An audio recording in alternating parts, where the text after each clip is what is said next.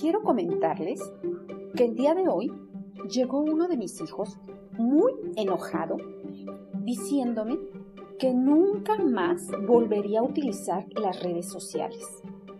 Al preguntarle la razón de su enojo, me respondió, porque son represoras de la libertad de expresión, mamá. Acaban de suspender la cuenta de uno de los influencers solo porque hace duras críticas al gobierno. Le pedí que me platicara un poco más de lo que había publicado y me contó que es tuitero, que acostumbra a hacer crítica política al gobierno señalando lo que él considera está mal y llamando a sus seguidores a que tengan un pensamiento crítico.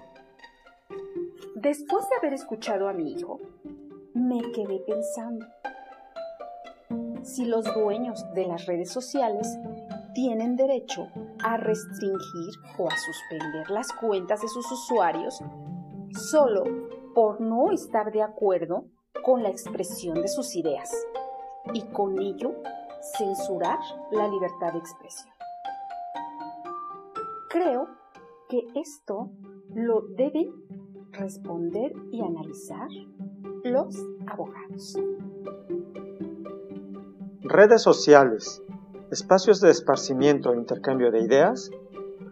Hoy en día las redes sociales representan un espacio de esparcimiento en donde se puede pasar largas horas leyendo publicaciones y viendo videos de otras personas, además de ser en muchos casos una importante fuente de información, contacto, intercambio y manifestación de las ideas personales, científicas, educativas, políticas, académicas, económicas y muchas más.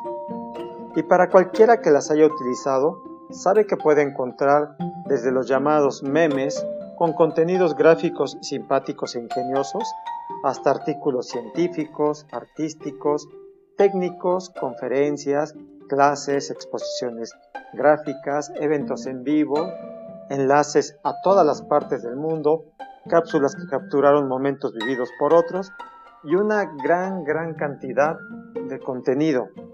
Pero, ¿quién manda en las redes sociales? Esta pregunta parecería tener una respuesta muy sencilla, ya que la más lógica sería afirmar que lo es quien desarrolló y es dueño de la red social, es decir, los propietarios de Facebook, Twitter, TikTok, por mencionar algunas. Y si asumimos esa postura, tendríamos que considerar exclusivamente que el uso de las redes sociales se debe regir por las condiciones que establece el desarrollador de la red social y tenemos que aceptar si queremos hacer uso de esta. Y en este punto tendríamos que cuestionarnos sobre cuántas personas se ponen a leer y analizar los términos y condiciones de uso de la red social antes de aceptarlos. De hacerlo, quizás llegaríamos a la conclusión que son muy pocas las personas las que lo hacen y en su mayoría solo las aceptan y nunca llegan a leerlas.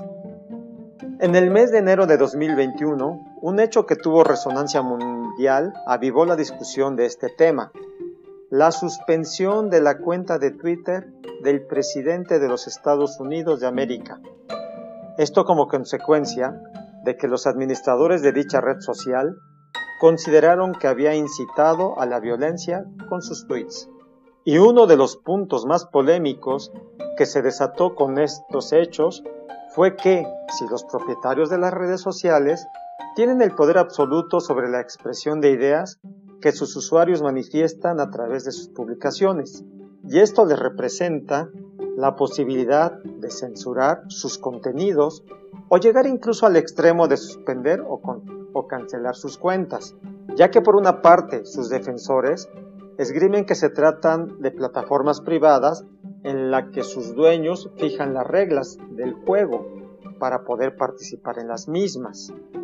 Pero por otra parte, hay quienes sostienen que se tratan de espacios públicos de expresión que no deben ser objetos de censura y solo se pueden limitar en aquellos casos que se incite al odio, la violencia o la comisión de delitos. Incluso legisladores de algunos países consideran que al estar usando el espacio radioeléctrico en las redes sociales, un órgano del Estado debe ser quien regule la forma en que se puede restringir la libertad de expresión en las mismas. Definitivamente no es un tema que pueda tener una sola postura o respuesta. Considero que apenas estamos en el umbral de lo que en los meses por venir será un gran debate sobre la forma en que se debe dar rienda suelta a la libertad de expresión y en qué casos se debe limitar la misma y quién se encargará de hacerlo. Incluso por la fecha de publicación de este capítulo, febrero de 2021, un congresista mexicano presentó una propuesta de ley que busca regular precisamente la protección de la libertad de expresión de los usuarios de redes sociales y el establecimiento de un órgano gubernamental que lo garantice. Para reflexionar, son muchos los temas que podemos considerar en la discusión, pero solo por mencionar algunos, para abrir el debate, pienso en los siguientes.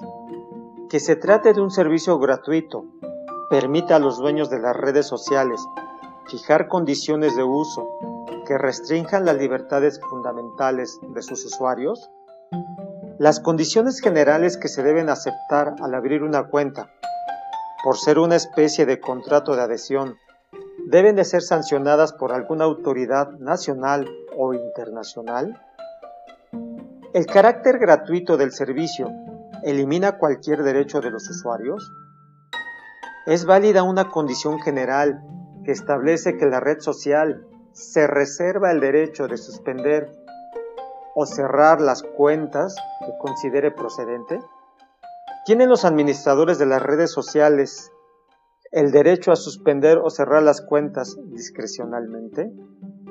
¿Tienen derecho los usuarios a que no les cierren sus cuentas si no es por causa justificada y con posibilidades de alegar lo que a su derecho proceda? En caso de disputa, sería aplicable el derecho antimonopolio o el derecho de la competencia desleal o el derecho contractual. ¿A quién hay que demandar? ¿Se debe demandar a la red social en el país que se cerró la cuenta o hay que demandarla en sus oficinas corporativas, que seguramente estarán en un país distinto? ¿Qué legislación va a ser aplicable? Son muchas, muchas las interrogantes que nos podemos formular alrededor de este tema, sin duda. La conclusión.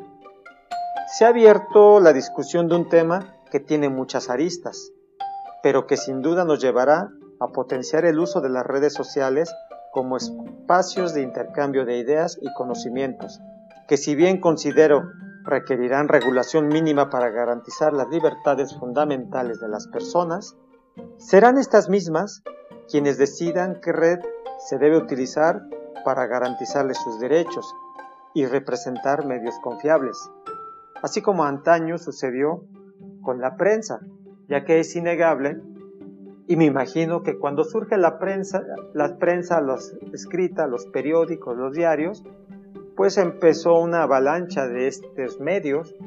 ¿Y cuáles sobrevivieron? Pues aquellos que garantizaban la libre expresión de ideas, el intercambio de ideas, la obtención de información y cada uno de estos fue obteniendo su prestigio. Prueba de ello es que hoy en día hay grandes diarios de circulación nacional e internacional que gozan de una gran reputación. Y los llamados pasquines, panfletos, si bien es cierto estuvieron presentes, pero han ido desapareciendo o extinguiéndose a medida que la propia opinión pública ha decidido cuáles son los medios confiables y que les garantizan su libre expresión de ideas. Hasta aquí dejo este capítulo y espero ver en los comentarios tu opinión sobre este tema. Hasta pronto. En los abogados nos gusta platicar historias como la tuya, como la mía o como la de muchos otros.